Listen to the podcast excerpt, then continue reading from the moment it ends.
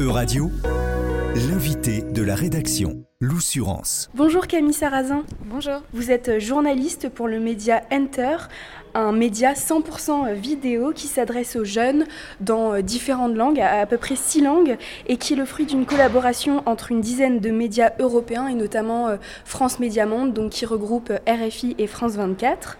Ensemble, on va discuter du journalisme et du militantisme, notamment militantisme écologique. Mais pour commencer, est-ce que vous pouvez déjà expliquer aux auditeurs ce que vous faites quotidiennement à Enter et aussi avec votre série Y'a de l'idée sur YouTube? Alors sur Enter, on est exactement euh, six langues pour le moment, donc euh, le français, l'allemand, euh, le roumain, le portugais et le polonais.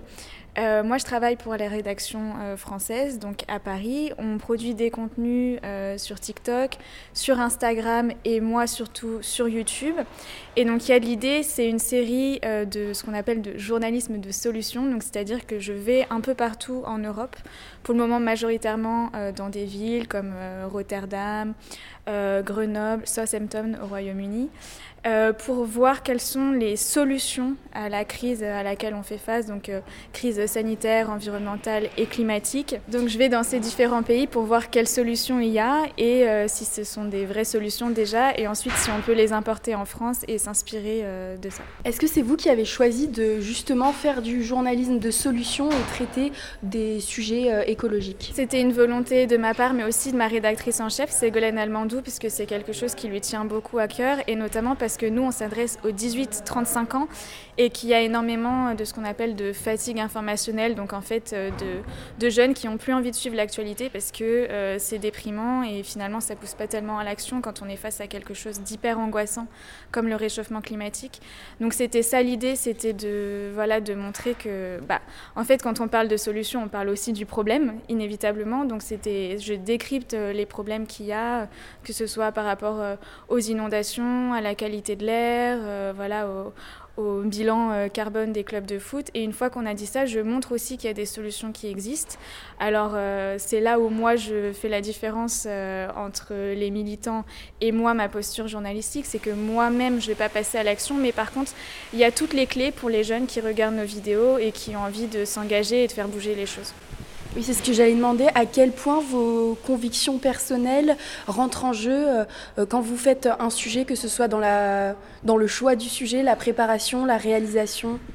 Alors dans le choix du sujet, c'est vraiment 100% mes convictions personnelles parce que si je décide euh, de m'intéresser euh, à l'environnement, au climat, c'est parce que moi-même je suis sensibilisée et que moi-même j'ai cette angoisse en fait par rapport à, à, ce qui nous attend. Donc dans le choix des sujets, ça, se fait euh, par rapport à ma, fibre personnelle en fait. Après dans le traitement, c'est là où je prends vraiment mon rôle de journaliste à cœur et bah, la plupart des sujets, honnêtement, moi avant de m'y intéresser, j'y connais rien.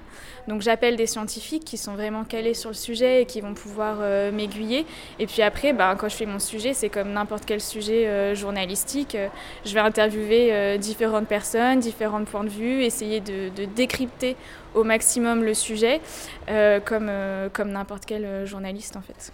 Est-ce que vous comprenez qu'il y a une certaine partie de l'opinion publique qui est méfiant face à des journalistes qui, eux, se considèrent militants écologistes? Déjà, d'un côté, je comprends les journalistes qui, passent ce pas-là et qui deviennent militants parce que quand on s'intéresse à ces sujets-là, qu'on parle avec les scientifiques, qu'on voit l'ampleur de, de la tâche à accomplir et l'urgence, forcément on a envie de faire plus. Enfin, moi-même j'ai cette envie-là que j'essaye un peu de, de réfreindre.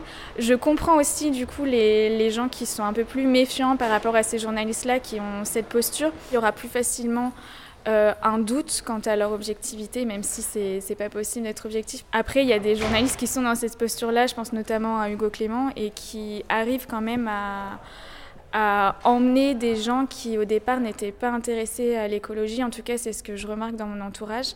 Euh, moi, c'est pas la posture que j'ai envie d'avoir parce que je trouve que ça me correspond pas, tout simplement. Enfin, j'ai envie de plutôt d'être dans l'analyse, le décryptage et, et, que ce soit les, les, autres ensuite en regardant mes vidéos qui décident ce qu'ils ont envie de faire ou pas. Euh, mais voilà, je pense que c'est une question très personnelle. Et il y a cette notion de crédibilité aussi qui rentre en jeu quand on aborde le journalisme, le militantisme et les questions euh, liées à l'écologie. Oui, c'est pour ça que moi, sur euh, mes réseaux sociaux personnels, j'essaye de m'exprimer uniquement quand j'ai hyper bien travaillé à la question et que je sais que j'ai quelque chose à apporter, sinon je préfère me taire, ce qui est Euh, pas forcément une stratégie gagnante sur les réseaux sociaux. Malheureusement, il faut toujours un peu euh, s'exprimer sur tout et rien pour pouvoir euh, avancer et, gagner des, abonnés. Mais justement, j'essaye de, préserver ma crédibilité et de ne pas parler sur des sujets que je maîtrise pas. Est-ce que vous pensez que vos convictions personnelles vous aident quand même à faire alors je ne sais pas si c'est le bon terme, un meilleur travail, mais euh, ça, ça, vous aide en tout cas à être motivé, à mettre peut-être de l'âme et à essayer de comprendre la globalité euh, du sujet quand vous, euh, vous, avez, vous partez en reportage par exemple. Bah, c'est sûr qu'il y a une, immense motivation. Quand je commence à faire mes recherches sur, sur un sujet, bah, j'ai la chance de faire un, travail qui me passionne et voilà, je vais commencer à, à lire sur la mobilité ou sur, sur la consigne, sur nos déchets et c'est un, un, truc qui, me passionne et en plus, j'ai la chance, du coup, dans mes reportages, de visiter des lieux qui ne seraient pas euh, accessibles à tous. Effectivement, je pense que tout le monde ne serait pas excité d'aller visiter un tri de, déchets en Finlande, mais moi, c'est un reportage qui m'a vraiment euh, plu et motivé. Après, je ne sais pas si je fais forcément un meilleur travail que les autres journalistes, même si j'ai cette motivation-là, parce que c'est des sujets finalement qui sont très scientifiques. Les journalistes, majoritairement, ont une formation littéraire, et moi, c'est mon cas. Et donc euh, parfois ça va être assez compliqué de s'intéresser à des sujets. Euh, c'est pour ça que je m'appuie beaucoup sur les scientifiques. Euh, mais des fois j'ai pas forcément la bonne formation pour comprendre tout ce qu'ils me disent. Après ça c'est en train de, pas mal changer. En tout cas à France Média Monde, les journalistes là commencent à être formés. Euh, à ces questions-là. Et puis je sais qu'il y a des formations encore plus spécifiques maintenant qui existent pour former les journalistes euh, sur ça. Est-ce que euh, vous pouvez nous donner un ou deux exemples de reportages que vous avez fait récemment sur un sujet donc lié aux questions climatiques et qui montrent bien que vous avez vraiment fait votre travail de journaliste comme on l'entend dans la définition avec de la déontologie en, en présentant peut-être tous les points de vue et qui montrent que en tout cas, euh, vous faites votre travail euh, tout en ayant vos convictions euh, personnelles. Bah, le dernier sujet que j'ai fait, alors je ne sais pas si j'ai la prétention de dire que c'était bien fait, mais c'était sur les clubs de football européens et comment ils peuvent se décarboner, puisque c'était un sujet qui était énormément dans l'actualité, à la fois avec la Coupe du Monde, qui a été quand même une catastrophe environnementale, et, euh, et, puis il y avait eu une petite polémique avec le PSG qui refusait euh, de prendre le train pour aller à Nantes. Et donc pour ce sujet sur euh, la décarbonation des clubs de football, bah, je me suis appuyée à la fois sur un consultant carbone qui a travaillé sur ces questions-là, qui lui fait des bilans carbone pour, alors pas forcément des clubs de foot, mais en tout cas pour des clubs sportifs. Et puis je m'appuie aussi sur toutes les données que j'ai qui sont disponibles. Euh, j'essaye d'être la plus pédagogique possible et de, bien remettre en contexte qu'on voit un peu de quoi on parle.